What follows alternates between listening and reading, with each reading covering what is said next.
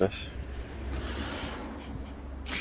Ich habe, ähm, cute Side Note, äh, als ich in Amerika war, habe ich immer nicht verstanden, warum diese Becher so riesig geformt sind. Also die, der, also die Menschen, also die Menschen, die ich beobachtet habe in LA, die kaufen ja auf dem Weg zur Arbeit Kaffee.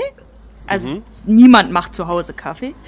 Ähm, und es ist kein Kaffee, wie wir den in Deutschland trinken, sondern die fahren dann zu Starbucks und holen sich so ein Liter Frappuccino-Becher und trinken den so auf dem Weg zur Arbeit. Und die sind ja unten viel schmaler, damit die trotzdem noch in diese Becherhalter passen. Oder du hast halt extra so eine Becherhalter-Erweiterung, damit du einen amerikanischen Becher in dein Auto reinstellen kannst. Geil. Ja, aber wahrscheinlich essen die dann einfach nicht zum Frühstück, oder? Weil so ein Liter Frappuccino, das ist ja, glaube ich, so, Ja, das ja, sind ja der so kalorienmäßig so zwei Mittagessen oder so. Das, Ähm, ja, da kommst du echt auf so, ich glaube, 1600 Kalorien. Ja, dann- du hin mit Sirup und so. Läuft. Ja, dann, dann, dann sparst du dir halt ähm, Frühstück und Mittagessen, ne? Hast du mehr Zeit zu arbeiten. Ja, voll.